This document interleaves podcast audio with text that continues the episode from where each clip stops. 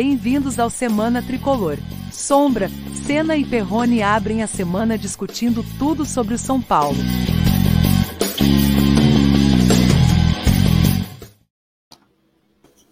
Olha aí que legal, começando Semana Tricolor, toda segunda, oito e meia da noite, aqui ao vivo no youtube.com barra Semana Tricolor. Se você está assistindo ele depois de gravado, seja bem-vindo também. Deixe o seu like, ative o sininho, inscreva-se no canal.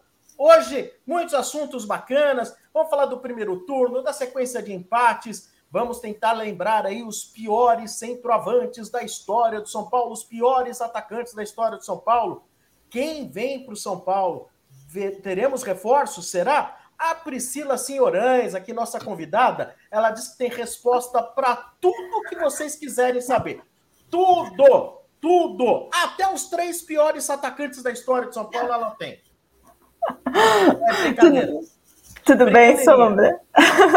Boa noite. Primeiro a convidada, né? Seja bem-vinda, Priscila. Tudo bem? Muito obrigada, eu estou bem. Como é que vocês estão? Um abraço aí para todo mundo que está assistindo a gente. Obrigada pelo convite, mas calma também, vamos dar uma segurada, porque se depender de especulação de Twitter, a gente precisaria fazer umas 10 horas de live aqui para falar sobre todos os nomes, todas as possíveis contratações que o São Paulo está fazendo nesse momento, né? Que só se fala disso, a galera começa, enfim, é, sugerir um monte de, de coisa uma em cima da outra. Quem pode falar melhor aí é o, é, é o Senna porque o Senna ele omite um dos sobrenomes dele, porque o nome dele é Ricardo Belmonte Senna. E ele sabe tudo que vai acontecer no São Paulo e não quer contar nada ao Senna. De jeito nenhum, deixa o Senna só que já tá, tá de bom tamanho, já carrega uma história e, e, e boa, né? boa noite aí para todos, bem-vinda Pri, Perrone, Sombra, você que está aí no chat também acompanhando a gente. Participem do chat, mandem suas mensagens aí, deixe o seu like, se inscreva no canal, que aí vocês ajudam a, a elevar mais ainda aí o canal do Semana Tricolor para mais São Paulinos também. Muito bem. E aí, Perrone, tudo bem, cara? Como que você tá? Olha, cara, eu não tô muito bem, não, cara. Eu fui pro supermercado agora, antes de vir para cá no programa. Tô revoltadíssimo com o preço do queijo. Até falei, comentei no nosso grupo de WhatsApp. Eu nunca vi um, um, um produto, no caso o queijo, subir tanto de um mês para o outro. Olha, eu sou acostumado a comer queijo, né? Uhum. É, de manhã e de noite. E assim, talvez acho que eu, eu esteja mais revoltado com o queijo do que com o São Paulo hoje no meio da tabela do campeonato, os seus 11 empates. Acho que talvez o queijo me, me, me tenha abalado mais, porque até esse, a gente até vai falar um pouco sobre esse, essa situação do São Paulo na tabela. Ela já era esperada, né, gente? É, não, não dá para a gente falar que São Paulo ia é, deslanchar no campeonato, ia uh, ser protagonista do Campeonato Brasileiro. A gente vai conversar um pouquinho sobre isso e sobre todos os outros assuntos aí da semana, né? Não, tem razão, tem razão, né? ninguém achava que o São Paulo ia estar tá brigando lá no topo, etc, né? Ninguém, o senhor é um torcedor muito maluco. Nem o presidente achava. O presidente, no, no, no Bola da Vez, na ESPN, ele foi perguntado é, sobre as perspectivas de 2022. Se eu não me engano, foi no fim de 2001.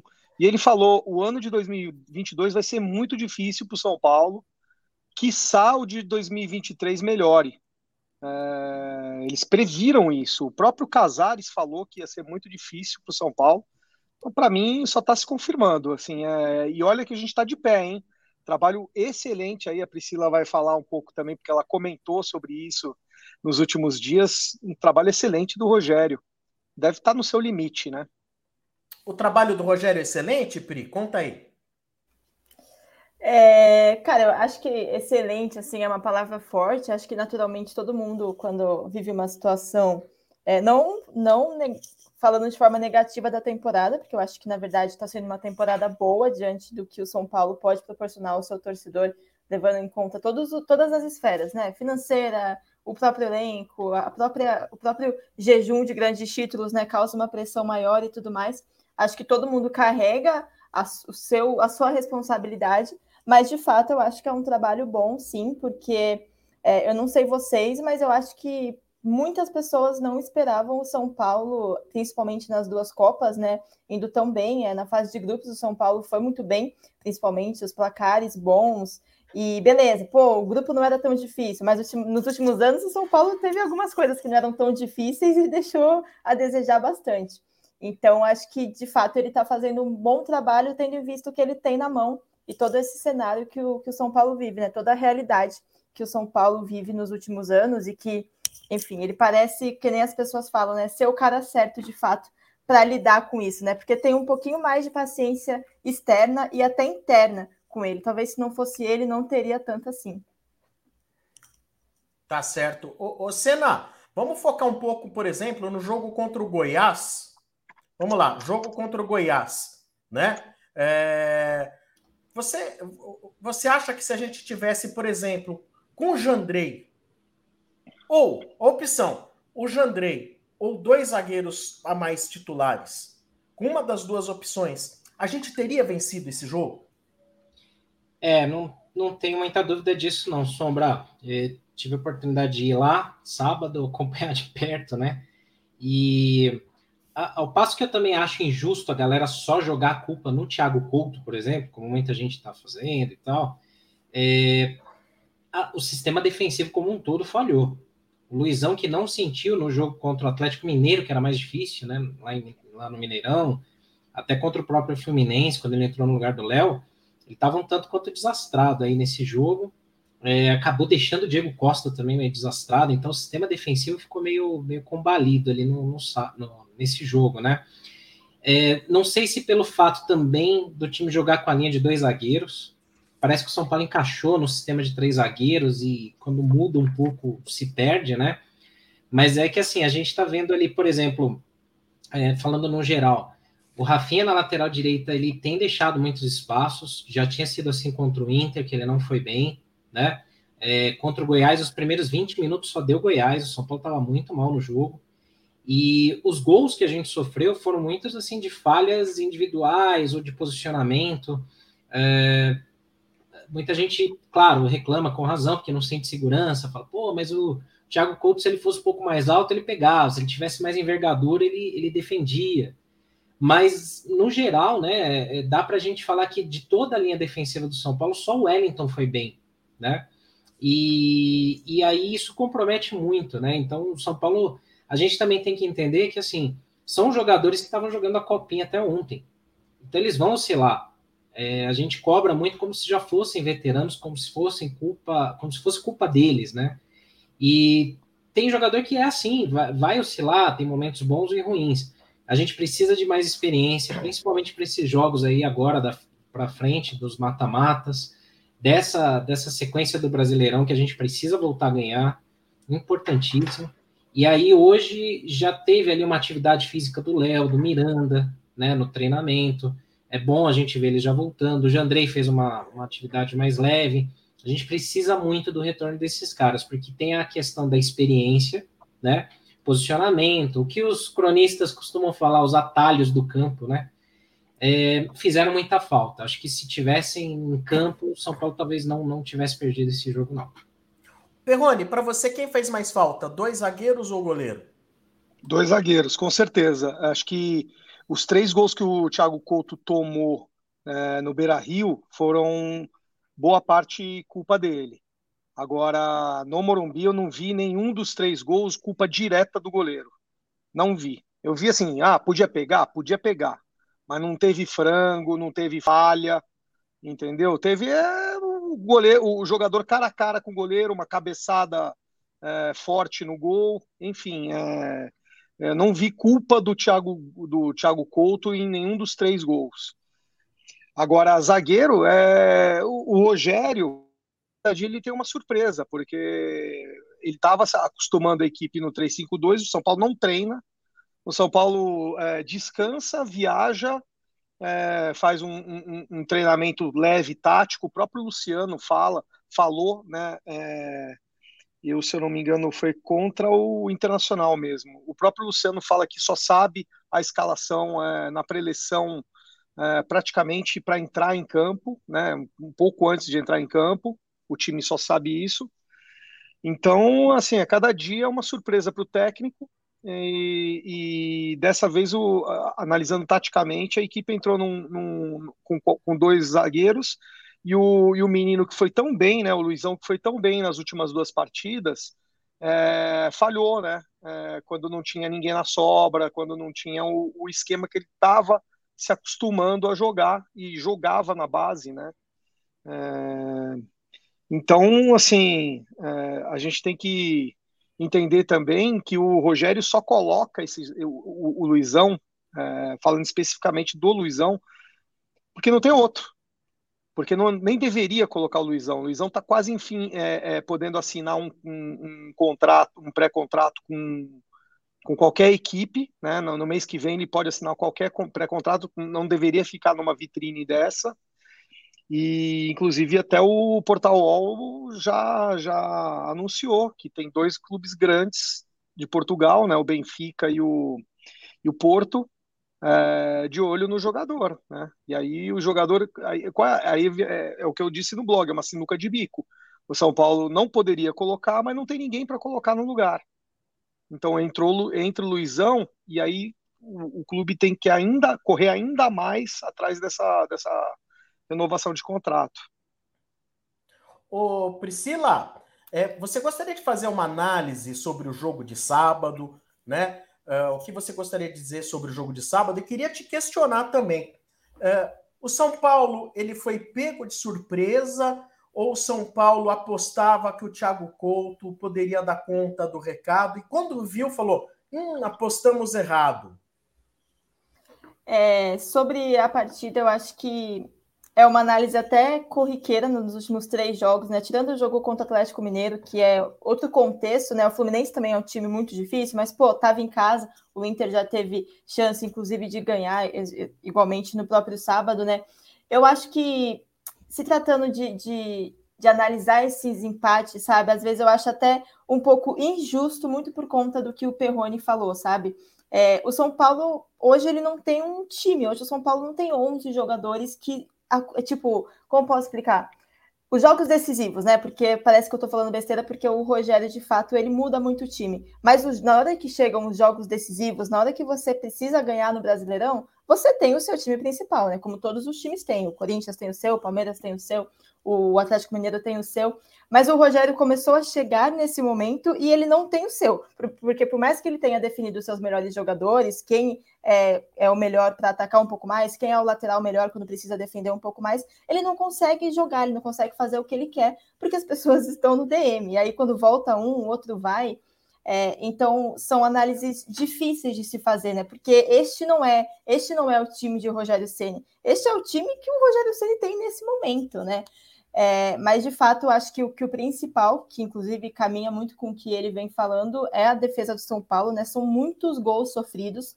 É, acho que no Beira Rio, de fato, o Thiago Couto teve uma, uma noite para esquecer ali, envolvendo toda pô, a sua grande estreia, de fato, né? Por mais que já tenha jogado outros jogos, foi o um momento ali de falar, pô, vou agarrar, vou me mostrar tal. Então foi uma noite para se esquecer mesmo. O jogo contra o Goiás, eu concordo que, que não foi culpa dele, mas eu acho que tem um pouco de influência, sabe? Porque cria outro clima, cara. Eu acredito muito que o futebol é muito clima, é muito a sua cabeça, como é que tá. Então não é que, putz, a culpa é dele, ele podia ter pegado, não pegou, ele frangou, não é isso. Só que às vezes ele realmente podia ter pegado, só que o cara fica com medo de errar e não faz nada além do básico, sabe? Eu vejo, eu acho muito assim que, que acontece no futebol, principalmente com esses meninos novos. É, então, resumidamente, eu acho que precisa de fato dar uma melhorada na, na, na, defesa do Rogério, do time de São Paulo, mas caminha junto com os desfalques, né? O São Paulo não tem hoje zagueiros, opções, alterações para fazer na defesa. Então, como é que eu vou começar a falar aqui que o grande problema do São Paulo é a defesa? Hoje, com os lesionados, é, mas, mas quando eles voltarem, a defesa do São Paulo é boa. Essa é a grande realidade, né? Ah, o São Paulo tem, pelo menos eu acredito que o São Paulo tem uma boa defesa ali, com, enfim, tem Arboleda, tem Léo, tem Miranda, tem Diego Costa, são bons nomes que estavam se consolidando ali no, no revezamento do, do Rogério. E sobre o, o Thiago Couto ter surpreendido, eu acho que talvez eles acreditavam sim que poderia ser um pouco diferente, não à toa, até ontem não se falava com tanta urgência de contratar um goleiro, né? É óbvio que não é sempre que você perde o goleiro, mas você precisa ter um goleiro de fato reserva ali para, enfim, estar disponível nessas situações. O São Paulo não, não tinha essa preocupação. É, mas eu também acho que o São Paulo é um clube profissional que sabe que muito provavelmente, eu não assisti todos os treinos da base, todos os jogos da base, mas o Thiago Couto não é horroroso, horrível que nem se fala, sabe? É, ele teve uma noite difícil, como todos os goleiros do mundo têm noites difíceis às vezes, e acho que o São Paulo é um clube profissional que sabe analisar isso, que sabe analisar o treino do cara, que sabe analisar é, a qualidade do cara muito além do que ele apresenta no jogo, né? Porque o jogo é uma parte pequena do que é um clube de futebol. É, então eu acho que Talvez tenha surpreendido um pouco também pela pressão externa e pelo momento da temporada, deu aquele estalo de desespero, mas o clube, o São Paulo Futebol Clube, é muito profissional para sair dispensando um cara que jogou um jogo mal, sofreu fora de casa contra um time bom. Eu não acho que o São Paulo é, tenha esse tipo de atitude, mas de fato percebeu que, que se chegar na, na reta final de, das competições, como parece que está caminhando, é, e o Jandré eventualmente machuca, de fato é difícil você contar só com o Thiago Couto, acho que muito pela idade dele também, né? E ainda essa aquele jogo vai ficar marcado por um tempo. Daqui um ano, se ele tiver uma noite difícil, vamos lembrar desse jogo. É. A gente sabe como funciona o futebol, né? Com certeza. Ricardo, Perrone, em cima ainda do jogo contra o Goiás, vocês teriam mais alguma colocação a fazer? Ah, acho que vale dizer que o ataque e a defesa estão sincronizados, né? Três jogos e oito gols, né? dos dois lados. Mas o ataque está funcionando. Então é bom ver aí o Luciano voltando a, a, uma boa fase. O Caleri voltou a fazer gol depois de algum tempo também, que foi importante. Pablo Maia foi bem no jogo também, vale dizer. É, acho que é o único cara do time do São Paulo que arrisca chutar de longe é o Pablo Maia. Eu gosto disso daí. Às vezes você pega uns times fechados, São Paulo fica insistindo em tentar tabelar, triangular, às vezes ir na lateral, cruzamento. O Pablo já manda o sapato mas onde o Igor tá. Gomes também tem isso, né? Ele deu uma também. diminuída, mas ele tem essa característica deu. também. Não à toa ele, ele deu um chute bem perigoso contra o Goiás, né? Sim, também passou perto, né? Ele perdeu um pouco a confiança nisso, né? Um cara que chuta bem. A gente tinha o Sara, que chutava bem de longe, né? Não dá para contar mais. Então é importante, às vezes você pega uns times retrancados aí, tem que arriscar de longe. Então foi bom ver esse momento aí do Pablo Maia no jogo o time indo bem do meio para frente. Acho que voltando aí a galera, né, Miranda, Léo, tal, dá uma arrumada, né? Aí a preocupação volta para o meio de campo, que é a criação de jogada para municiar o Caleri, né? Eu não tenho Fala nada para falar não. Esse jogo aí eu tô bem bravo, cara. Quero passar esse jogo aí. Jogo aí não podia ter perdido. Não podia, de jeito. Perdido não, empatado. Não podia ter perdido ponto nesse jogo. É... Aquele empate com gol de derrota. É, nossa, esse aí foi, porque o, o, tanto que a gente não vibrou, mas a gente é, gostou né, do empate lá no Beira Rio e do empate no, no, no Mineirão, e até mesmo o, o, jogo franco, né, que foi contra o Fluminense, esse aqui não dá, né, é imperdoável para mim, é imperdoável. E, e, e, é o que a Priscila fala: é, é, é, o futebol não é só dentro de campo. E, esse empate fica na cabeça dos jogadores, sabe? É, é, eles sabem que eles perderam uma grande chance de, de, de terminar o primeiro turno, uh, entre aspas, de bem com a torcida, uma preparação boa para o jogo de quinta-feira, sabe? Não é só o, um jogo e o ah, empatou, perdemos um pênalti, é, não soubemos concluir, né? Pô, o São Paulo teve mais que o dobro de, de, de chutes que o Goiás.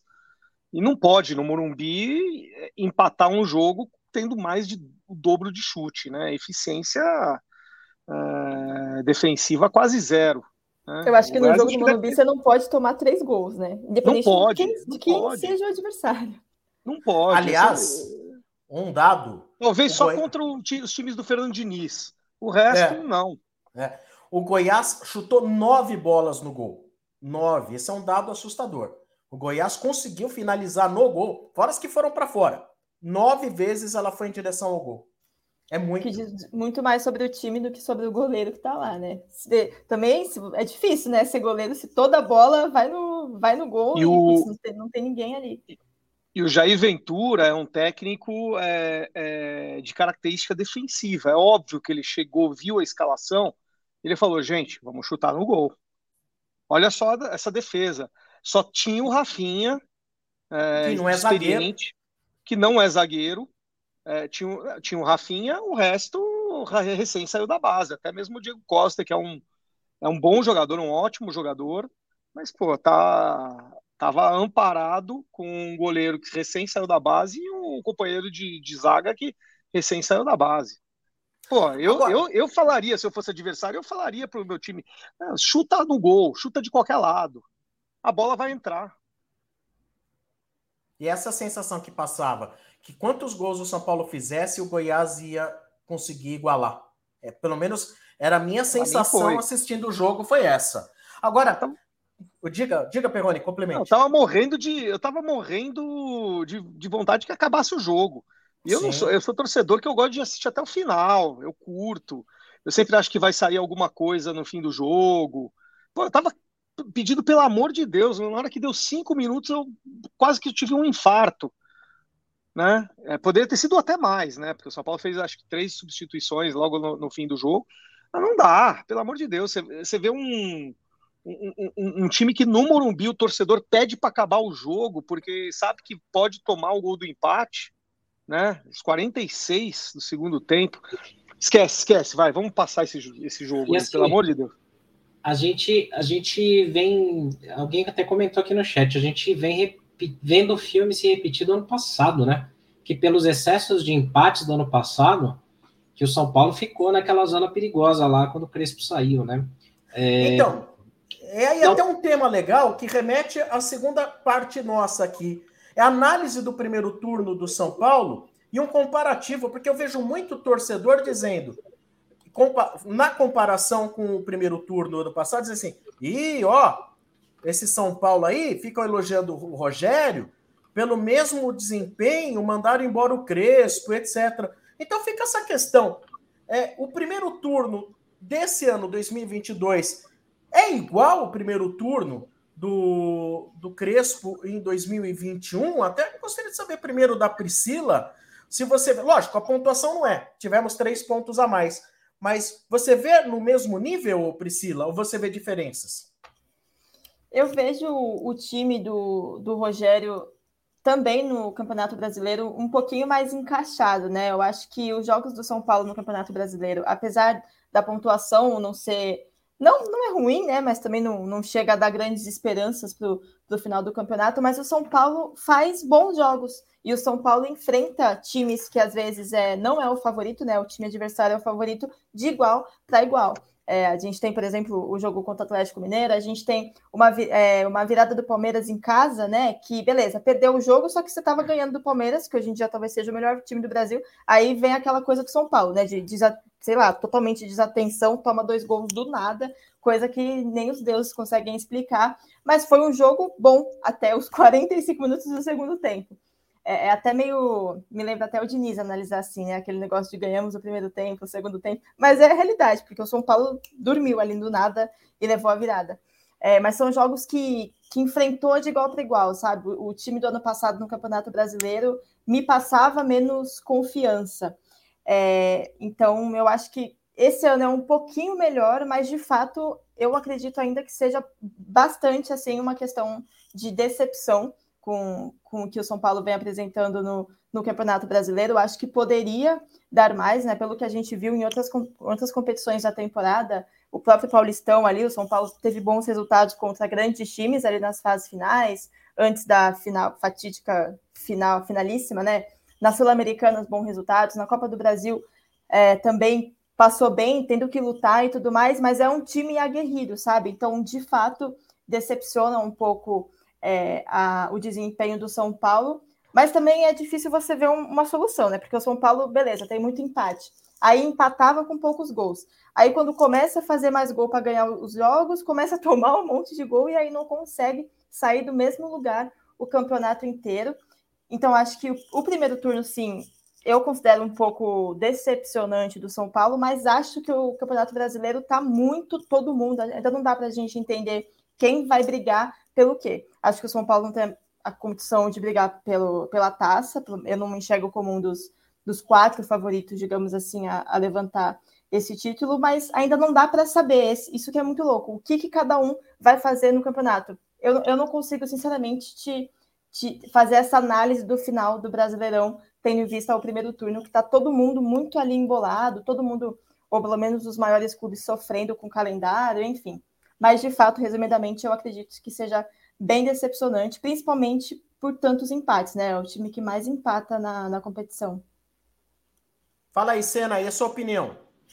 É, disparadamente é o time que mais empata, né? 11 de 19 jogos é muita coisa, né? E pelo menos uns oito pontos aí a gente perdeu por, por vacilos nossos, né?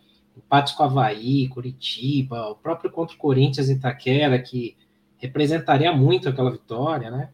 É, alguns empates não, né? A gente entende que a situação era diferente, né?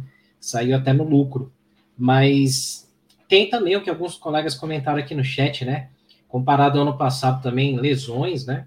E, e a gente não tem reposição à altura, então o time fica com muita gente jovem, né? Acaba prejudicando muito nesses jogos mais pesados aí de Série A, né? E você, olha, você olhando as campanhas dentro e fora de casa, a campanha fora de casa do São Paulo, que era horrível, ela já é melhor do que a campanha no Morumbi. Se você olhar, porque hoje fora de casa o São Paulo tem a 11 primeira melhor campanha. É uma vitória só, sete empates e dois, duas derrotas. No Morumbi são quatro vitórias, quatro empates e uma derrota, né? São 16 pontos, né? Em casa e fora são 10. Proporcionalmente a campanha fora é melhor, né?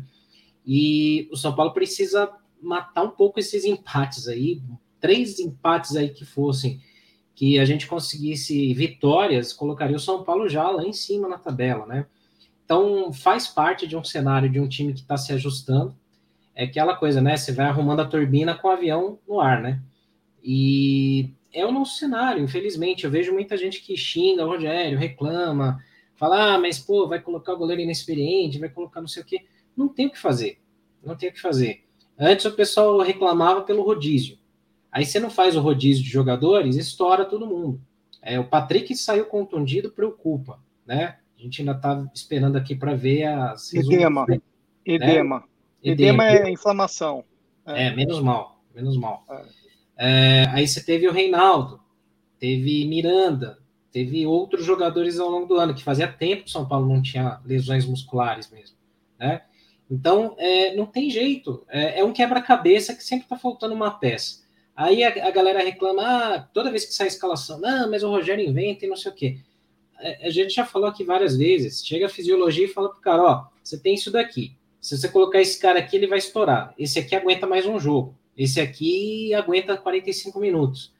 Não tem o que fazer. O elenco é curto, cobertura é curto. Então, assim, eu acho que no geral o trabalho até está bem, muito bem feito pelo Rogério, mas faltam peças. É torcer para que esses nomes aí especulados acertem, que a gente possa ter opções, né?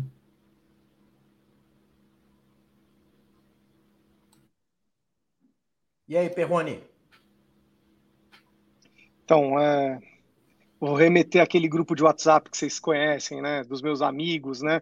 É, que tem até eles, eles colocam as previsões do povo lá, da, da sensitiva, né? E tem um lá que é sempre o derrotado, né? Ele acorda dizendo que, que, que, que o mundo está acabando, que, enfim, é o, é, o, é o pessimista do grupo. E eu tenho que me render ao pessimista do grupo em relação ao Campeonato Brasileiro. É, Para mim, cumprir tabela até o final do ano, é, rumo aos 20 pontos aí que é, nós temos 26 com mais 20, aí é certeza que o São Paulo não passa nenhum sufoco no campeonato e apostar nas Copas. É, apostar que a gente faça bons jogos em casa nas Copas e, e que pelo menos a gente é, inverta um pouquinho essa, essa lógica de que a gente está é, com desempenho melhor do que com, com pontuação. Isso para mim não resolve nada. A gente tem que ter o desempenho e a pontuação. É, não é desculpa. Ah, olha, o São Paulo está fazendo bons jogos, mas mas está pecando. É, para um, um clube grande isso não, não é desculpa. Tem que, tem que fazer bons jogos e, e, e em muitos deles tem que ganhar. Né? Contra, o é, contra o América a gente ganhou fazendo um mau jogo. Contra o Goiás a gente deixou de ganhar. Contra o Ceará a gente deixou de ganhar. Esses jogos do Morumbi não pode. Pô, vejam tantos os jogos que a gente jogou em casa, que a gente deixou ponto, que a gente estaria pelo menos aí em sexto, em quinto lugar, né? É, o campeonato tá embolado? Tá. Mas esse é o perigo, né? No ano passado, o Bahia achava que não ia, não ia cair, o Bahia achava que não ia cair e caiu. O Grêmio, é, muito, muito analista falou que não, não merecia ganhar, não merecia cair, tinha um bom desempenho, caiu. Não estou querendo dizer que o São Paulo vai cair, não acredito nisso. O, o, o, elenco do São Paulo é um elenco para não cair, mas tem que tomar cuidado. Porque e, e, o campeonato está cada vez mais achatado e, e, empate não resolve nada. Né? É, três empates aí é melhor você perder dois e ganhar um jogo. Você fica com uma vitória a mais. São Paulo tem, olhando aqui na tabela, o São Paulo tem cinco, né? Cinco vitórias. Cinco vitórias no campeonato. O São Paulo não ganha de quase ninguém na parte de cima, né? É, e, e, e para sair desse redemoinho aí do meio é bem complicado. Qualquer resultado igualitário entre São Paulo e qualquer outro clube, São Paulo fica atrás na tabela. E atrás na tabela representa perigo para mim.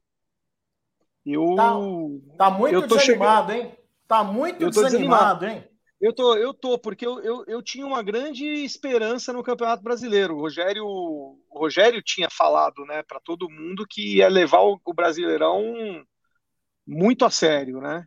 Mas parece que, assim, é...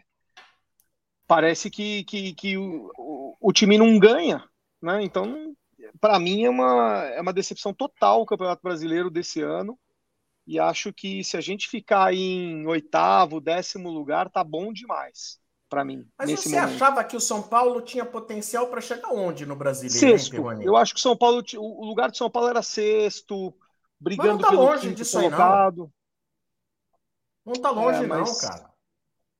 É, então, mas olha, veja os próximos compromissos do São Paulo. Atlético Paranaense fora, Flamengo em casa, e o outro jogo, não vou lembrar, deixa eu ver aqui. Nós temos Flamengo em casa e o próximo é contra o Bragantino. Não em é casa. fácil. É em casa, mas não é fácil. O, o São Paulo não está ganhando de ninguém. Você, você crava que vai ganhar do Bragantino em casa? Você crava que vai ganhar do Flamengo em casa? Você crava que vai ganhar do Atlético Paranaense fora? A, a perspectiva é ruim para mim é, no Campeonato Brasileiro. E o São Paulo tem que tomar cuidado. São três jogos. São três jogos aí que a tendência é você pegar três pontos aí. Não é fácil. É, a coisa, a coisa assim, você, olhando, observando esses jogos que vêm pela frente, claro, porque a última impressão que ficou. Você tem as Copas no meio, né, Sombra? E tem as tem Copas no Ceará. meio. É. Eu acho, eu acho que é, buscar uma Libertadores vai depender muito do que o São Paulo vai fazer nessas Copas aí. Eu acho que a Copa do Brasil eu vejo como impossível, impossível. Não acredito em o São Paulo ganhar nada em Copa do Brasil. Não, não, não acho. É, já acho que contra o Ceará vai ser um pega para capar de igual para igual, né? É, contra o Ceará, não, contra o América. Não, contra o América não vai ser fácil. O Ceará é sul-americano. O Ceará na Sul-Americana também acho que também vai é ser difícil. muito difícil, mais difícil ainda que o América. Agora, na Copa do Brasil, você passa do América, depois você pega o Atlético Paranaense, que está melhor que o São Paulo, ou o Flamengo. É, ou seja, é, é, é duro demais. E daí você vai jogar do outro lado contra Corinthians ou Fluminense. Dois times que são melhores que o São Paulo. Dois times melhores. Então, para mim, Copa do Brasil esquece. Sul-Americana, talvez, se passar do Ceará. Mas a condição é passar do Ceará. Que eu acho que para mim é o adversário mais complicado é o Ceará. Cara, não sei, posso estar errado. Agora, se a gente sair logo dessas Copas, aí eu acho que ainda a gente busca uma vaga de Libertadores pela, pelo Campeonato Brasileiro. Posso estar completamente enganado, mas vejo potencial, a não ser que o time se abata muito, né? Mas vejo potencial para buscar aquele famoso G7, sabe? Só não pode ser tarde, né, Sombra? Só não pode estar tá tarde. Isso que eu falei. Isso, né? se você tem três fora, jogos, você não, se, não tem opção é, de ganhar. Então, mas em duas semanas a gente já sabe que fim ela vai levar, né? Em duas semanas a gente já sabe onde a gente vai chegar nas Copas, né? Eu, eu continuo acreditando no que eu já pensava depois do Paulista. Copa do Brasil eu acho impossível, sinceramente. Muita Também gente vai ficar com raiva, eu acho impossível. A gente não tem o melhor time e mesmo sendo um mata-mata é muito difícil. É, na Sul-Americana eu acredito numa possibilidade grande de final. Eu acredito. Eu boto fé, apesar do Ceará ser muito difícil. E ainda, para ajudar, o Luiz Soares vai lá e acerta com o Nacional e pode ser adversário ainda nosso, né? Mas eu ainda acredito que dá para chegar. No brasileiro, minha expectativa é chegar em sexto lugar. Aí tem gente que fala, não, mas imagina, o São Paulo não é para pensar assim. Cara, é que nem. Eu vi uma entrevista hoje do Edu Gaspar lá no Arsenal. Cara, o Arsenal é um clube grande. É a mesma coisa, você tem que analisar o momento. É de reconstrução. Com o que tem, é o que dá para fazer. Então, eu acho que o São Paulo, hoje, nesse momento, tem que brigar para ficar ali até numa pré-Libertadores no brasileiro. E eu acho que um título ajudaria muito, uma briga por título ajudaria muito a dar uma segurada na galera que, que já quer demissão de todo mundo, né? Porque também vai acontecer isso. Se o São Paulo bate na madeira aqui, né? São Paulo é eliminado aí das Copas, não vai ter paz nenhuma para o Rogério continuar o trabalho no, no, restante do ano. Todo mundo vai cair matando. Então, tudo vai estar tá errado. Né? Todo mundo que elogia vai falar que está errado. Então, tomara que o São Paulo consiga chegar na Sul-Americana. Copa do Brasil, eu acho que atingiu o teto já, eu acho. Dá para passar não, dá do América. Dá para passar do América. Dá para passar. do América cumpriu o objetivo. Não, Joga mais leve, tá. né? Até. É, mas eu digo assim, para título, não. Nossa, eu sou muito do contra, gente. Acho que eu sou doida. Não, não. não. Cara, aí. Diga aí, eu Priscila. Acho, eu, eu, sem brincadeira, Pode ser, eu posso estar muito louca, mas se eu fosse rica, hoje eu apostaria muito dinheiro no São Paulo na final da Copa do Brasil e não apostaria no São Paulo na final da Sul-Americana. É eu, acho que, eu acho que o São Paulo vai sofrer muito para passar do Ceará. Aí, se passar, beleza, mas é que eu acho que vai ser um jogo muito difícil de ganhar. É, e a Copa do Brasil, é, se você passa do América Mineiro, na minha opinião, é, fica igual para igual pode enfrentar o Flamengo e levar 5 a 0 no Maracanã, ou 5 a 0 no Morumbi, porque o São Paulo sempre é uma caixinha de surpresa. Mas eu acho que são tantos clássicos nacionais ali depois que fica muito de igual para igual. E eu acredito muito que o São Paulo sabe jogar melhor esses jogos difíceis do que os jogos fáceis. Porque na teoria, por exemplo, o Ceará era para ser um jogo mais difícil. E eu, eu acho que vai ser muito Deus difícil. Deus te ouça. Vai ser muito difícil. Tomara que você esteja certo e nós três aqui, nossa, os mais errados do mundo. Não, Sim. mas é sério, de, de, verdade mesmo. É isso, assim, não faz nem sentido, mas pode chegar, pode passar um Flamengo e chegar lá no Maracanã e tomar 5 a 0 como já aconteceu, ninguém. 5 a 0 não, né? 4 a 0 que o São Paulo tomou lá, que não esperava tal. A gente, o, tinha, o São Paulo tinha ganhado uma Copa do Brasil anterior, né? Foi anterior, né? Do ano Sim. anterior é, então, putz, eu acho que, que essa caixinha de surpresa, que tudo pode acontecer, e justamente por isso que eu vejo São Paulo com um pouco mais de, de fome também na Copa do Brasil do que na Copa Sul-Americana. É, os, os, jogadores do São Paulo sabem que esse é o caminho mais fácil deles hoje serem respeitados vestindo essa camisa. E quando você compra essa ideia, quando você entende isso, é um pouco diferente. Pode dar tudo errado, pode perder feio do América Mineiro de 10 a 0. Posso falar um monte de besteira. Mas Não, acho mas que acho... quando você compra a ideia, vira outra coisa. Eu acho que você está certa, Priscila, num, num, numa característica do, do, do elenco do, do Ceni e do trabalho do Ceni. Esse time não entrega derrota fácil. Então a gente é. falou do, do, do, ponto negativo, que são os muitos empates, os muitos empates, mas a gente tem um ponto positivo aí, que são as poucas derrotas, né? São Paulo quase não sofreu derrota. O São Paulo foi de igual para igual. É, de igual para igual, não, não mas é, jogou o jogo contra o Palmeiras né, nas oitavas da Copa do Brasil. Pode jogar o jogo contra o Flamengo, contra o Atlético Paranaense, que vão estar em Libertadores. Né? Então, esse é um outro detalhe também. Né? Entre Libertadores e Copa do Brasil, quem que o, que o Atlético Paranaense tem de elenco para colocar? Não tem dois elencos também. É, o Flamengo, sim, tem dois elencos, mas o, o Atlético Paranaense não. E, e acho que é, é, em cima disso, acho que você está certa. As Copas, são é, pela característica do nosso, do nosso elenco e pelo jogo do CN, é, é, mais difícil a gente entregar uma eliminação do que no Campeonato Brasileiro. O Campeonato Brasileiro é isso. É, a gente acha que vai ganhar no Morumbi, empata. A gente acha que vai perder no, no, no Mineirão, empata. A gente acha que vai ganhar no, do, do, do, do, Ceará, empata. A gente acha que vai, ganhar, vai perder do Internacional de Porto Alegre, empata. É, tá, tá, tá, tá, tá, tá bem mais fácil você prever um, um, São Paulo aguerrido nas Copas do que um São Paulo eficiente no Campeonato Brasileiro.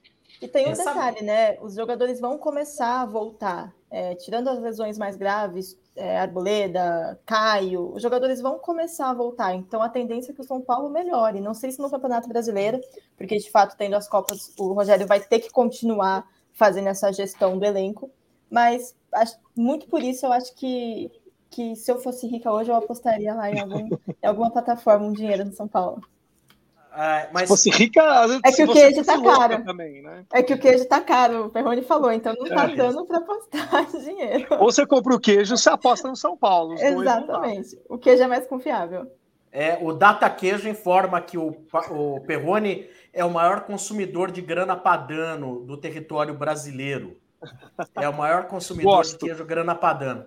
Gosto. Mas é, agora é o seguinte: em relação ao ano passado, é, vamos supor, a gente tem pontuações próximas, né? Mas esse ano, mesmo com esses empates amargos, etc., eu vejo um outro time, eu vejo um outro ambiente. Eu não sei, eu vejo que, por exemplo, nós tivemos alguns resultados, como a gente falou aí, de empates, mas empates por falta muitas vezes de amadurecimento do elenco, sabe? Agora, no ano passado, cara, é, é, eu não via isso. Eu acho que eu, eu via assim um elenco ruim. É, não que tenha mudado muito, mas eu vejo esse time psicologicamente mais forte. O do ano passado, muito abatido. Eu vejo o conjunto Rogério jogadores mais firme do que era o conjunto Crespo com os atletas do ano passado. Eu vi o ano passado um pouco mais desgastado, depressão que o ápice foi o Campeonato Paulista e depois não via de onde tirar forças. E como vocês mesmos disseram, esse ano, esse São Paulo ele surpreende. Você acha que de repente vai perder, ele ganha. Quando você acha que vai ganhar, ele acaba perdendo. Não sei. Eu sou um pouco mais otimista com o time desse ano do que em relação ao ano passado. Isso não quer dizer que eu acho que contra o Ceará vai ser fácil, porque eu acho que de 1 a 11 são dois times que vão ter é, uma pegada igual no jogo, vai ser bem complicado mesmo esse Ceará aí. Acho bem complicado. E eu acho que tem um fator que é muito relevante. Né? O desempenho vai variar muito também de quem vai ter desfalque e que não vai ter. Você vê, esses desfalques que o São Paulo tem aí, nos últimos dois jogos, a meu ver, eles. É, o São Paulo jogou. Gente, o São Paulo jogou melhor que o Internacional, que estava desfalcado também. Tava desfalcado. E na, na Copa do Brasil teve um certo momento que o São Paulo jogou melhor do que o Palmeiras lá no Allianz. Tirando o, o sei lá o que acontece sempre nos 20 minutos iniciais com o São Paulo lá no Allianz Parque, tirando esse momento, né? Eu acho que o São Paulo foi melhor na partida em, em muitos momentos. Eu, eu, concordo e eu vou na linha do que fala o Leandro aqui, ó. Que é o seguinte, o meu pessimismo, assim, momentâneo, ele não é que não quer dizer, ah, tá torcendo contra, putz, você tá zicando, não é isso. É que assim, são essas lesões, são esses desfalques que o São Paulo tem. Porque, de fato, não dá para você falar, ah, mesmo quem é criticado demais, por exemplo, todo mundo critica muito o Igor Gomes.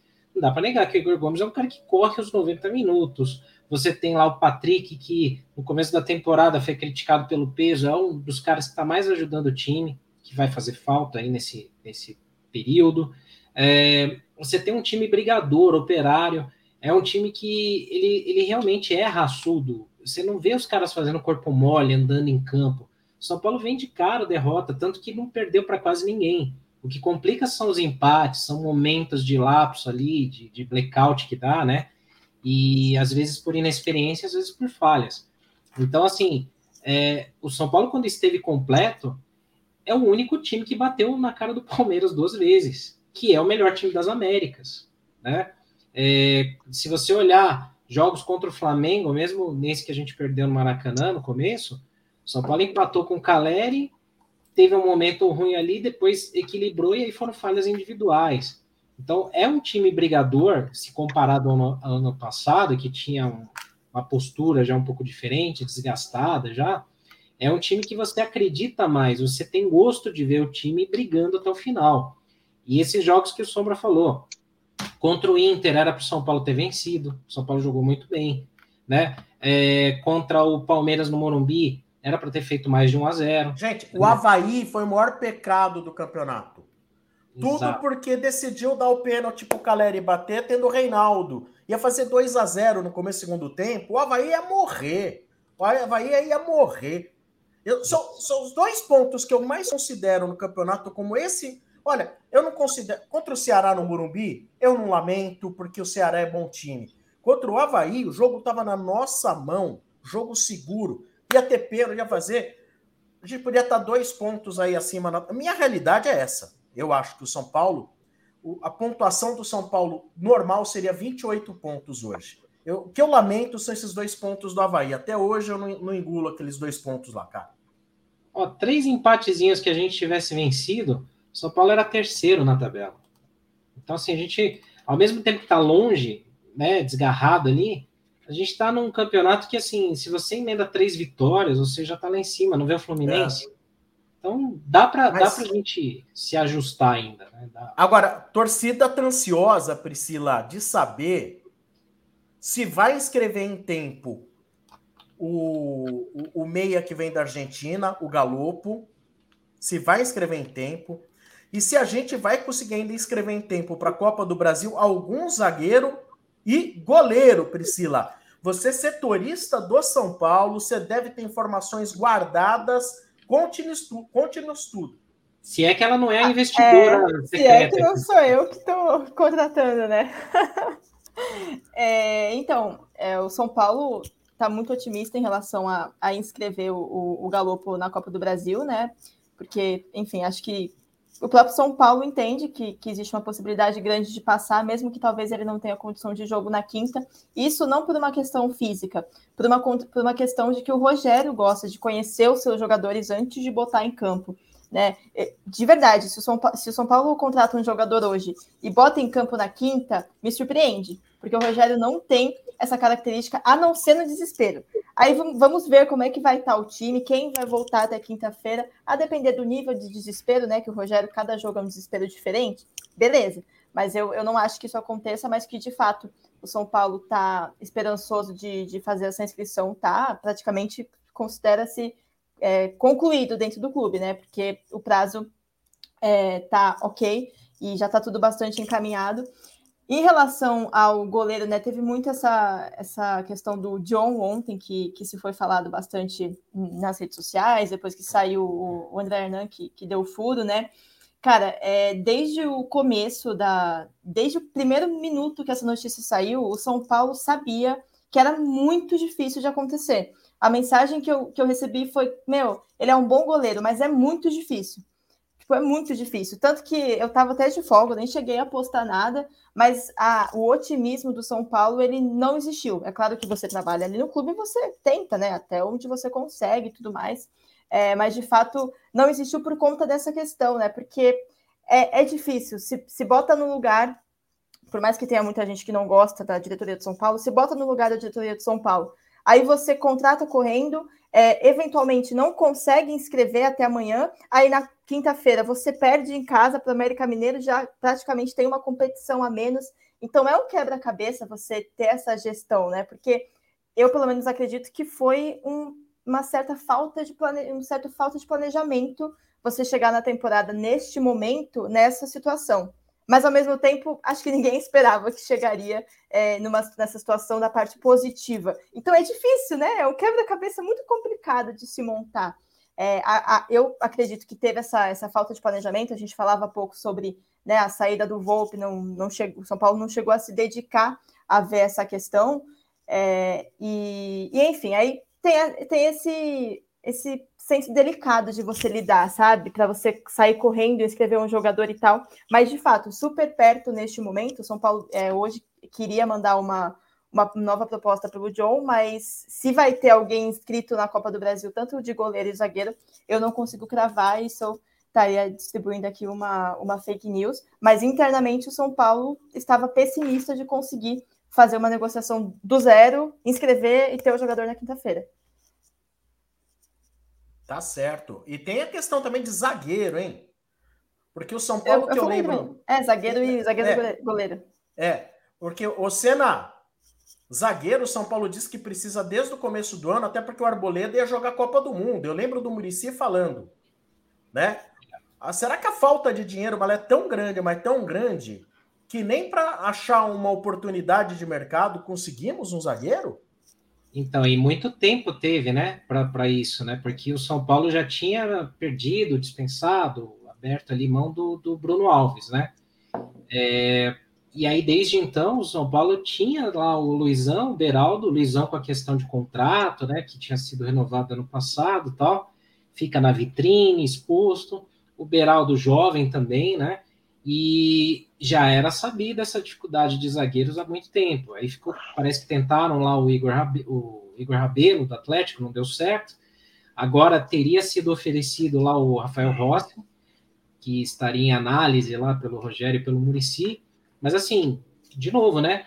Tá na última hora para decidir. E esses meses todos para trás, a questão do goleiro eu entendo que, putz, saiu o Volpe e tal vamos confiar no, no, no, no Thiago Couto, tem o Yang, mas o Yang não joga desde a copinha, também está sem ritmo, vai trazer o PR, não sei se pode. Agora, zagueiro já é uma, uma posição aí que há muitos meses está tá em aberto e irrita né, o torcedor, porque fala, poxa, teve todo esse tempo para planejar, para tentar, por mais que tenha dificuldade financeira.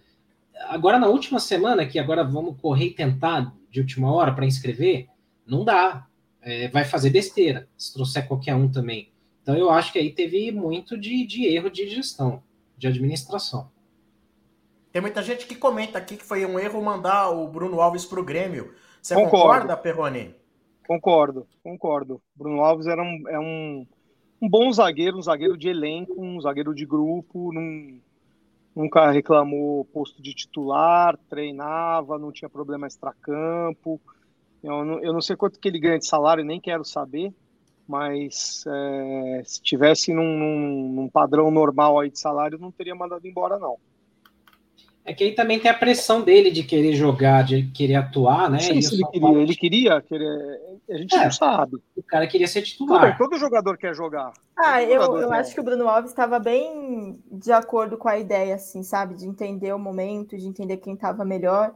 É que o São Paulo, acho que às vezes ele tem um, uma característica de seguir muito a maré, né? E a maré, se depender da maré, amanhã você demite o Thiago Couto, aí na terça você demite o Igor Gomes, e o São Paulo, às vezes, eu sinto que ele, que ele segue isso, sabe? Por exemplo, o, o próprio Bruno Alves, né? Era um cara muito criticado, é, mas, poxa, o Bruno Alves não é um cara importante no banco? Eu acho que é um cara importante no banco. Entendeu? Acho que às vezes o, São, o, o próprio é, torcedor do São Paulo também tem essa coisa de, de perder a paciência. Não estou reclamando do torcedor do São Paulo, o torcedor do São Paulo não tem que ser racional, a, a direção do São Paulo que tem que né, saber separar essas coisas, mas vai muito nesse embalo. E a realidade é que as pessoas se esquecem que você tem que ter jogadores, você tem que ter quase que um segundo time no seu, no seu elenco. Você não pode ter só o titular e alguns ruins no, no no banco, porque aí você realmente nunca vai ganhar nada, nunca vai conseguir conquistar nada e aí entra no bolo, né? Não ganha dinheiro, não se recupera, é um eterno looping. Ah, você que está assistindo aí, não esqueça de deixar seu like, hein? Muito importante. Deixa o seu like, compartilhe essa transmissão com seus amigos tricolores, tá bom? Ative o sininho, inscreva-se no canal. Acho que o Perrone ia comentar alguma coisa, hein, Perrone? Isso. Tem, um, tem uma, telespectadora nossa aqui, eu não sei o nome dela aqui, tem um, é, é, tá estranho, fonte diferente. Cena, coloca aí, Perrone, no contrato de empréstimo do Lucas Perry com o Náutico, tem uma cláusula que caso o São Paulo acione o retorno do goleiro, o jogador precisa retornar imediatamente. Existe essa possibilidade? Eu não, não acredito. A informação é... que eu tenho é, é contrária é. dessa. Eu também, é. Eu acho que não tem essa. Eu vou, de... eu vou, eu vou até é. abrir assim, porque eu nunca publiquei essa informação, porque eu não gosto de publicar com base em uma fonte. Eu gosto de apurar com várias pessoas diferentes para garantir que eu não vou errar. Mas quando o Volpe, eu não fui atrás disso agora, tá? É uma informação de quando o Volpe saiu, que foi quando que o Volpe saiu? Faz em, em maio? Em, não, antes, até, acho que foi até abril. De abril para maio, né?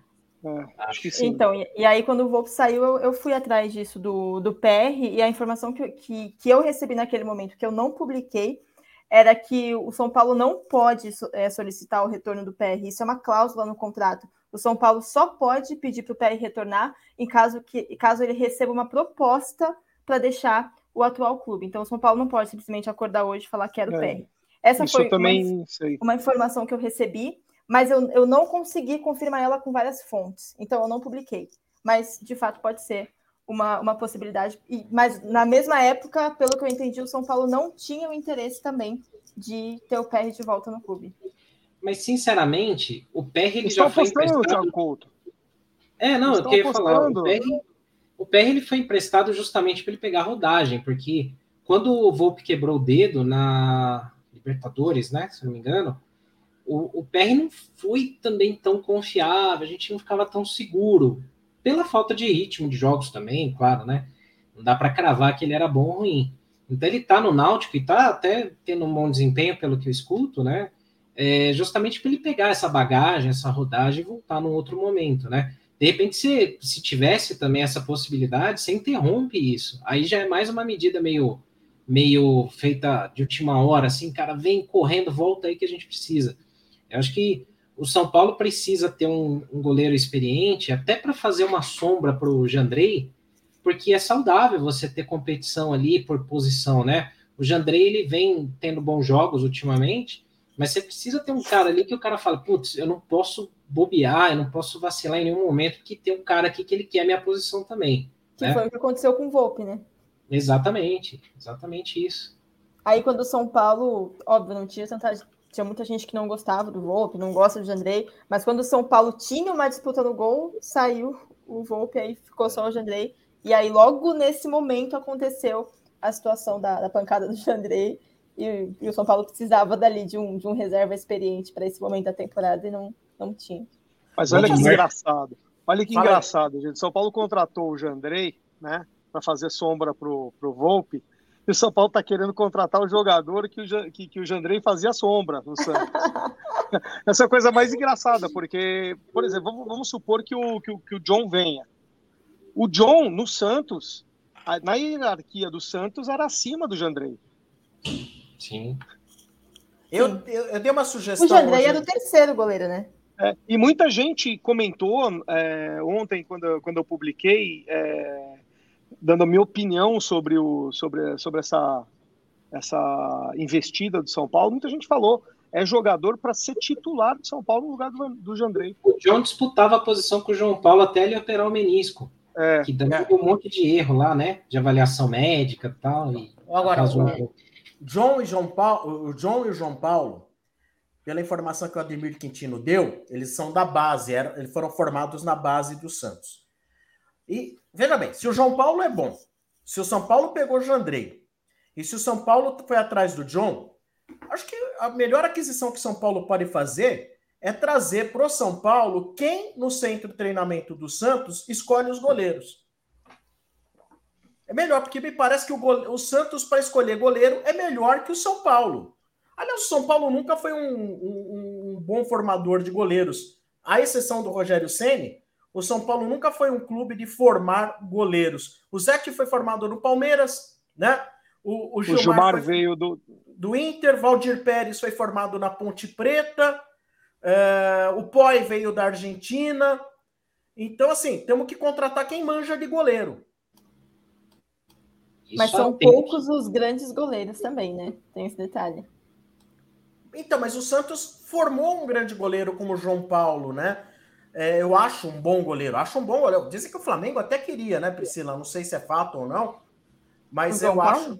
Ah, não sei.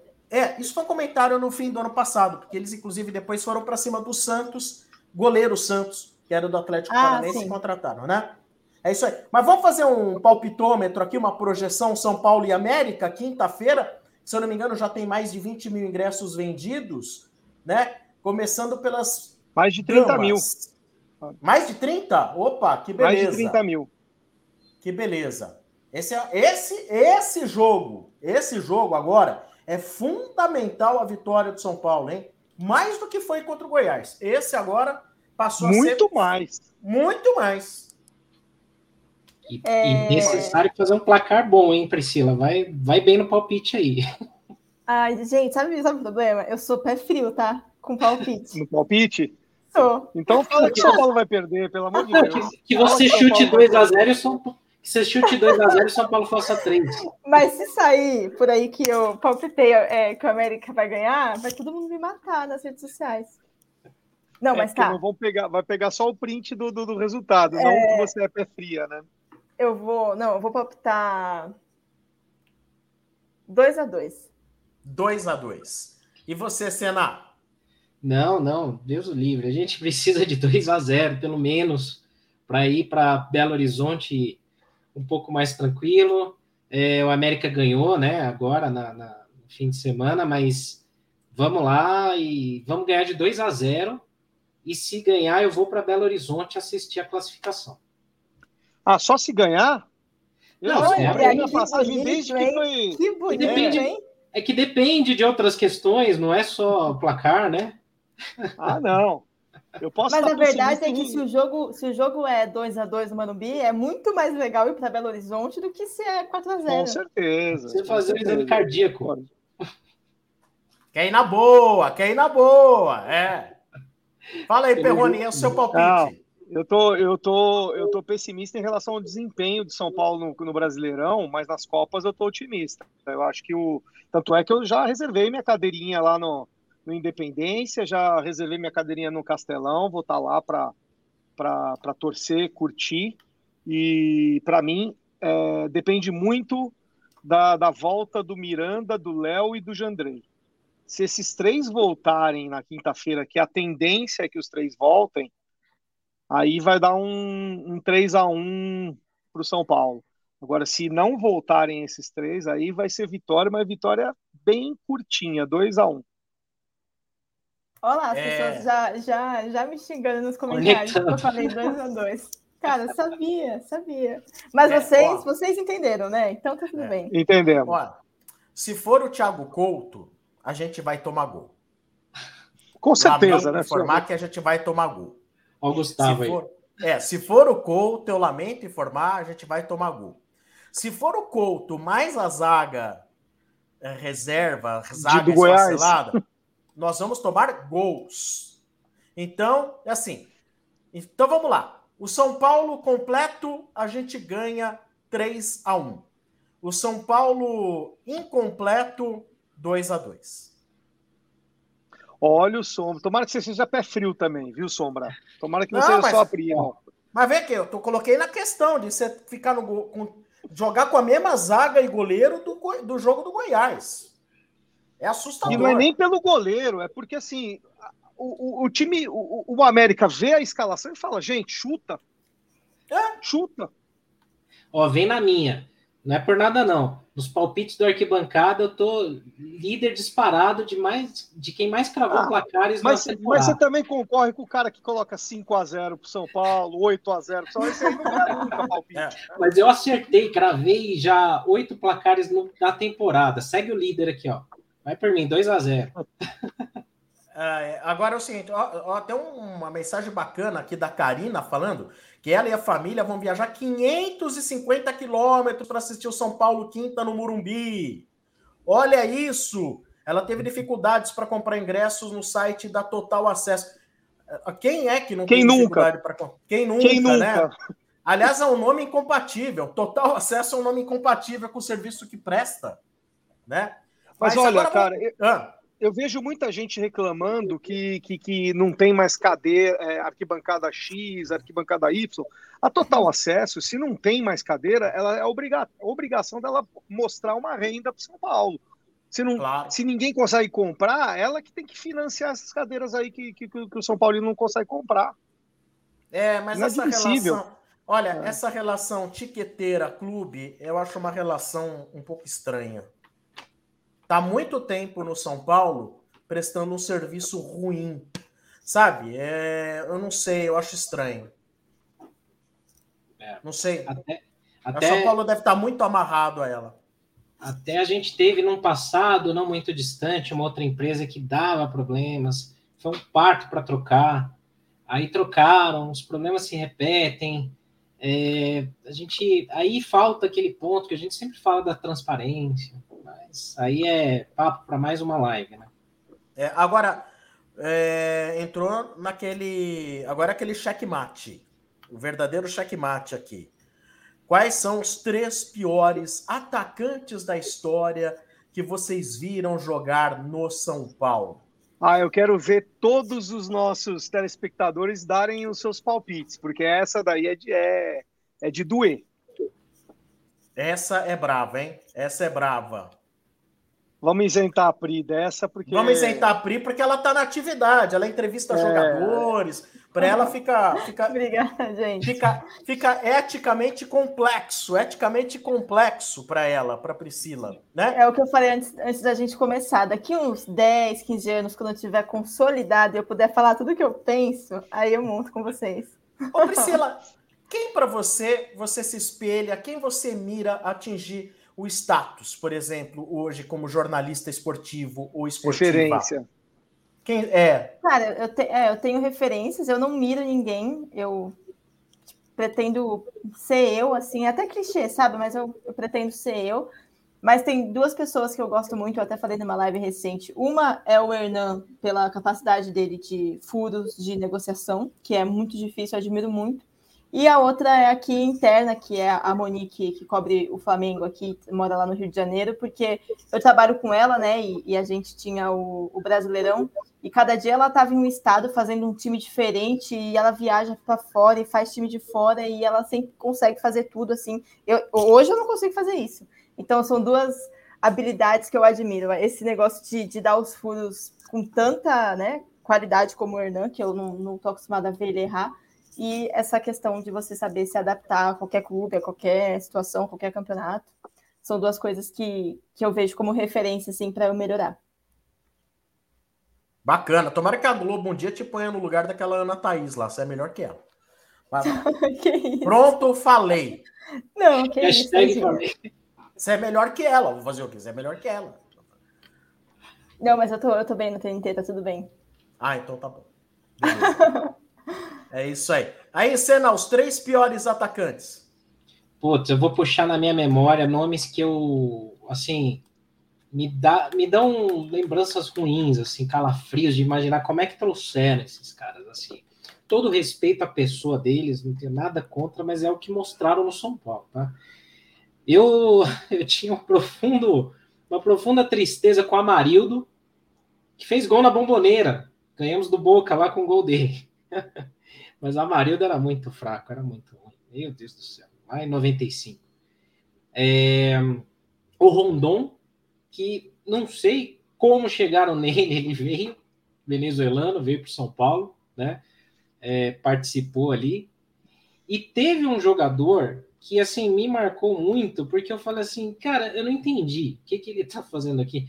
Ele não jogou muito, mas, assim, eu não entendi o que, que ele veio fazer. Não sei se vocês vão lembrar do Jaques, na época do. Lembro. Lembra? Putz, Lembro. Não, não, eu não entendo. Época do Tele, né? É, então, não entendo até hoje o que, que ele veio fazer aqui. Mas aí, claro, tem menções honrosas. É, tem menções honrosas aí para Chiesa, Birubiru, Calazans, Michael Suel, Pablo, Negueba, tantos e tantos aí. E aí, Perrone, você, seus é, então, votos. É, é, eu vou dar um, um, um pitaco de informação do Rondon, que, era também, que é também um dos meus nomes, que é dos piores.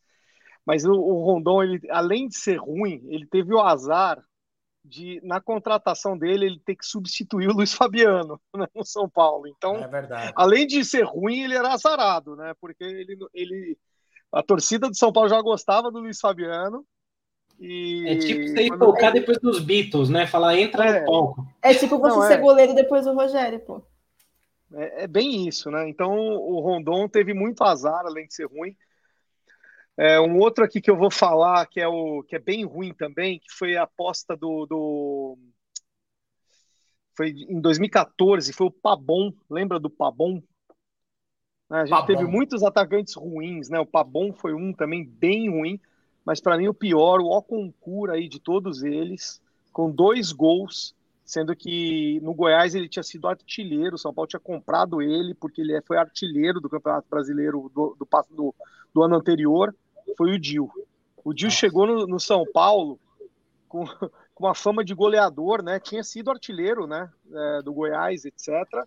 E fechou um campeonato de, de, de, de, é, de campeonato inteiro regular, né? De pontos corridos com dois gols. Um, dois gols o Dil. Então, minha menção, para mim, o pior que eu vi jogar no São Paulo foi o Dil.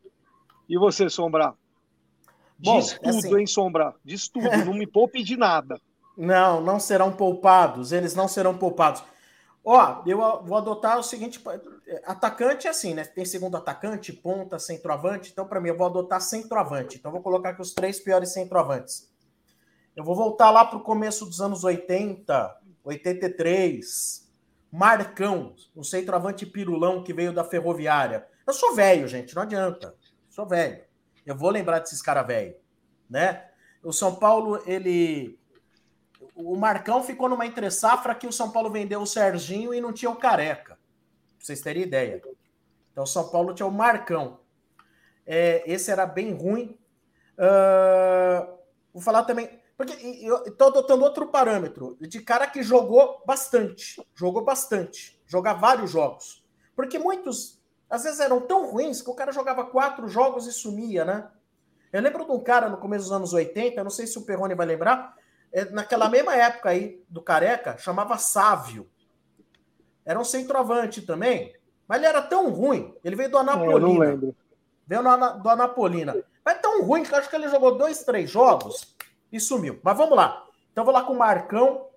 Eu vou também com o William José, tudo bem, vocês vão me matar, porque ele é centro artilheiro na Espanha, mas no Não, São quem vai Paulo... te matar é a molecada, a molecada que joga Playstation, porque é. para a molecada do Playstation ele é bom. É, porque olha, o William José, eu vou te falar uma coisa, é dramático. E Pablo, sim, vou de Pablo, não adianta. Então, para mim, vai Marcão, William José e Pablo. Jogaram vários jogos e mostraram que eram horrorosos. Ó, o pessoal lembrando do Chiesa, é, Também. do Sávio, hein? Pessoal lembra lembrando aqui, deixa eu ver, tem Pablo, Rodrigo Piuí, você lembra disso? Rodrigo, Rodrigo Piuí? Piuí? Cara, esse eu não lembro eu não, é, eu vou até, eu vou até procurar isso aí. É, é agora... Chiesa, Calazans, né? Mas o Calazans não jogou, né? É o, é o que o Sombra falou. É... é. Vamos lá. Eliel, o Eliel, o Eliel era ruim, sim. O Eliel era, um, era, era, era ruim, mas lembra qual? Lembra da estreia do Eliel, Sombra? Fez Meteu três? Né? Três no caixa. Três. É. três. Eu tava lá, eu tava lá. Eu também tava no Morumbi, eu achei que era o novo. Novo careca. Né? Tinha o Itamar, né? Que fez três também, não, não foi? Com... O Itamar não era tão ruim. Não, assim, que não era ruim, mas fez três, assim. É, é, o... é, o Itamar ainda dava Cláudio... pra. Esse aqui, Sombra, você lembra desse aqui? Cláudio Moura. Claro que eu lembro. Época do Tele, não foi? Cláudio é, Moura? É, Cláudio Moura. Isso. Exatamente. Guizal. Guizal. Ó, Guizal, oh. imagina um trio ah. de ataque. Guizal, Pabon e Rondon. Nossa, né? Um trio internacional de ataque. Um que eu não concordo aqui é o Heleno. Ele falou do Bentinho. Eu gostava do Bentinho. Também gostava do Bentinho. É, Bentinho era bom, não era ruim, não. Não era é. ruim. Não era maravilhoso, né? Era um não. nota 6,5, vai? 6,5 é. dá para dar pro Bentinho, não é não? Bom, é isso aí. Lembraram do então... Carneiro, lembraram do Carneiro. Carneiro, lembraram do Trellis, o Trellis também, olha... Olha, dose, hein? E jogou várias, hein? Dose, hein? É. André Lima aí, olha, André Lima também jogou. Não, não faltam, não faltam atacantes ruins. Não faltam atacantes ruins. Tá certo. Muito bem. Galera, então é isso. O programa de hoje está terminando. Agradecer a gentileza da Priscila participar com a gente, a Priscila Senhorães, né? É, jornalista dos canais TNT, Warner, não é isso, Priscila? Exatamente, é que tem vários nomes diferentes, né? Mas é isso aí. Agora é, TNT, é Warner, Warner Discovery. Discovery, Discovery isso, isso, Discovery Channel, é, exatamente. É. Mas TNT Sports, a marca de esporte de dentro da Warner. É isso aí, parabéns, viu, pelo seu trabalho, muito bom, sempre perguntas ótimas nas coletivas quando a gente acompanha. Parabéns pelo seu trabalho e obrigado por aceitar o convite desses três marmanjos aqui. Pô, gente, que isso, foi um prazerzaço. Quando vocês quiserem só chamar para a gente conversar, bater um papo aqui. E se o São Paulo chegar na final da Copa do Brasil, eu vou fazer questão de voltar aqui. E aí eu quero que vocês passem o vídeo, tá? Relembrando Boa. a minha declaração, por favor. Não, e, e vai fazer palpite também, hein? Ah, é verdade. Não vai se esconder de palpite, não. Isso aí. E ó, o Senna tá envergonhado, ele mandou aqui no inbox, ele quer saber qual que é a cor desse esmalte que você usa aí. Eu? Você tá falando sério? Ah, o Senna, ué? O Senna ficou envergonhado, o Senna. Eu. Pô, eu. ele falou assim: ó, pergunta para ela, por favor. É. Nossa, é, me interesso muito sobre esse tema. É. O Senna tá querendo pintar a unha de roxo, vai, vai que, né? Vou avisar então, é roxo se você precisar. Não é, que a galera aqui que tá acompanhando tá, tá elogiando, a gente filtra aqui os elogios né, do chat aqui. Mas deixa o seu, o seu Instagram também para a galera seguir o seu trabalho, o seu Twitter a galera que quer seguir você, Pri. É, falando? Pode falar, a gente põe aqui na tela. Ah, é arroba Pri Senhoraes, né? Sem o acento, Senhoraes. Essa é minha, meu Insta e meu Twitter, gente. Legal, bacana. Algum destaque final aí, Perrone, Senna? Não, a torcida tem que lotar o Morumbi, porque agora é, é, é jogo grande, agora é jogo que a gente precisa realmente inflamar o estádio, tá? É, a torcida não dá nem para reclamar, né? A torcida de, de 35 mil para cima, né? Todos os jogos, acho que o, o, jogo que teve menos torcedores foi contra o próprio América, né? Pelo brasileiro, acho que foi um dos 24 mil, algo assim, né? Um pouco menos, talvez, não lembro. Mas assim, agora é o momento que, a gente, que o torcedor tem que apoiar é, de verdade nos mata-matas, que vai fazer diferença. E até um, um pitaco, foi a Pri que me convidou né, para ir é, assistir né, a, as quartas de final é, do Paulistão. Lá no e sofá? Eu é, e eu aceitei achando assim, poxa, que legal, eu vou no camarote, né? Vou ficar lá comendo, bebendo, né? Na hora que eu fui ver, era para entrar dentro do campo no sofá. Eu não sabia que era lá dentro. Você não sabia? Você não, não sabia? sabia? só fiquei sabendo na hora, é. Só fiquei sabendo tá na hora. Sacanagem. É, Meu, eu não sabia. Assim, vocês convidaram, mas olha, aí, aí desde o momento que eu entrei no Morumbi, tava lá, olha, você vai receber aí a, a, a, credencial, etc. Eu estranhei, mas eu falei, poxa, para ir no camarote, recebendo todo, sabe, o colete da Federação Paulista. Estranhei, mas, pô, vamos, vamos, vamos. Aí tava dentro do camarote. Aí, de repente, chega lá o pessoal da TNT, da, da, da, da HBO, né, e TNT, bate assim e fala, e aí, agora vamos, vamos lá entrar no campo? Eu falei, entrar como? Né? É, assistir lá do sofá. sem ficou, saber, assim. Você ficou surpreso de para o bem ou para o mal? Porque tem gente que não gosta não, de assistir bem, na, pela... no mesmo nível, né? Não, para o bem. Era uma, é, eu, eu só tinha assistido um jogo de dentro de campo, né, de beirada de campo, que foi um jogo lá atrás, assim, tinha, sei lá, 5 mil pessoas no Morumbi, e eu tinha curiosidade de saber se aquilo ali o jogador se afetava, né? com o barulho da torcida. E eu comprovei mesmo que, mesmo o estádio não tendo cobertura que reflete o, o barulho, é, 30 mil pessoas na arquibancada para mais fazendo barulho, o torcedor sente. A denúncia aqui, ó. Denúncia, momento denúncia. Depois eu convidei a Joy para ir comigo. Nossa, a Joy me agradece até hoje, porque ela, ela não queria ir. Eu falei, poxa, você não pô, vamos, vamos lá, a gente fica no camarote, não sei o quê. E, e acabou os dois indo. Eu nem, ela também não sabia que era para ser no sofá.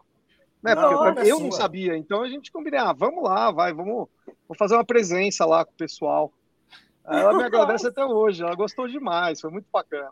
Muito Pô, legal a ação. A surpresa. Muito, muito legal a ação e, e, e, realmente faz diferença o Morumbi lotado. Por isso que eu falo. É, 30 mil para cima, é, é assim, a obrigação do, torcedor, do, do jogador de correr, de se dedicar, porque faz diferença o barulho dentro de Mas, ó, faz diferença lotado, mas eu vou te falar, eu conversei com algumas pessoas que trabalham em todos os estádios, né? Repórteres. E eles falam o seguinte: infelizmente, o Murumbi é o que menos atrapalha o time adversário.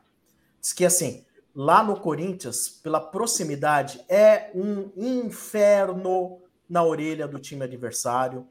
E no Palmeiras, até pela acústica, também é muito difícil. Então, assim, seria muito importante que num futuro o São Paulo pudesse trazer a torcida mais próxima do gramado ou conseguir uma cobertura para criar uma acústica, porque isso cobertura já resolve, Sombra. Resolve. É assim, igual o Mineirão e Maracanã, né? Já é, faz muita diferença. Porque olha, a cobertura do Maracanã joga tudo para dentro. E, ó, e, a do, a do Mineirão também. É, é, não sei, a Priscila, se ela também pode confirmar essa experiência ou não, mas falei com repórteres de campo que falaram: olha, é diferente sim nos estádios dos nossos rivais e o Murumbi ele fica atrás nesse quesito. Sim. É, eu, eu também já, já estive no campo nos, nos estádios e eu frequento com, ainda mais esse ano agora com, enfim, com bastante regularidade a Neoquímica Arena e o Allianz, né? E eu também acho que, que é muito diferente. Eu, principalmente o Allianz Parque, até um pouco mais do que a, a, a Arena do Corinthians, porque Arena do Corinthians tem os, os buracos, né? E eu até falei numa live recentemente, é porque isso virou meme, né? Falar sobre o vento virou meme depois da final da Libertadores. Mas o vento é uma coisa real que acontece. Ali na final não estava lá para saber o que aconteceu lá no Flamengo e Palmeiras, mas isso é verdade. O vento realmente faz uma diferença. Então, na, na toda vez eu falo Arena Corinthians. Na Arena do Corinthians, por conta dos, dos buracos que tem ali nas laterais, é um pouco menos do que o Allianz. Agora o Allianz fica muito, meu, é, é muito assim, é muito forte do campo. Na, na final do Paulistão foi uma coisa louca, assim, e olha que tinha uma arquibancada coberta pelo palco, né, do show do Maroon 5. É, então, de fato, eu acho que, que, faria bastante diferença. Não sei se aproximar do campo é tão necessário assim, como o Perrone falou, eu acho que a cobertura já ajuda, porque você vai no Mineirão, o barulho ele é muito alto e ele é. Esqueci a palavra. Refletido, o COVID, né? O, o Covid fez isso comigo, eu esqueço as coisas. Ele é junto, todo mundo canta a mesma parte da música. Esqueci a palavra. No Morumbi, às vezes, por causa dessa distância, isso, é sincronizado. Uníssono. Por conta da, da distância, às vezes o Morumbi, cada um tá cantando uma parte diferente do hino, de uma música e tudo mais. É, quando você bota a, a, cobertura, fica todo mundo sincronizado, como o Perrone falou. Boa. Essa, gente, é depois que eu tive Covid, eu esqueço as palavras. Total. Normal, eu não tive. É, antes de ter Covid, eu também já esquecia, mas é a idade mesmo. É ah, não, o meu é Covid. Não, o seu é Covid, o meu é a idade. Tá certo. É isso aí. Mais algum destaque? Rápido, Sombra. Diga aí, Senna. rápido. Só para deixar um beijo aqui para duas senhoras que eu encontrei lá no Morumbi com o Vinícius Ramalho, quando a gente estava para entrar, que elas assistem o, o, o Semana Tricolor assistem o Estádio 97, o Arquibancada, leem o Perrone, falou que são fãs demais, que brincaram, bom. falando, ah, a gente é aposentado, a gente lê tudo e, e, assiste todo mundo. Mas foram muito simpáticas lá, então deixar um beijo para elas lá e continuem assistindo e deixem seus likes, se inscrevam e, enfim, sigam todo mundo aqui.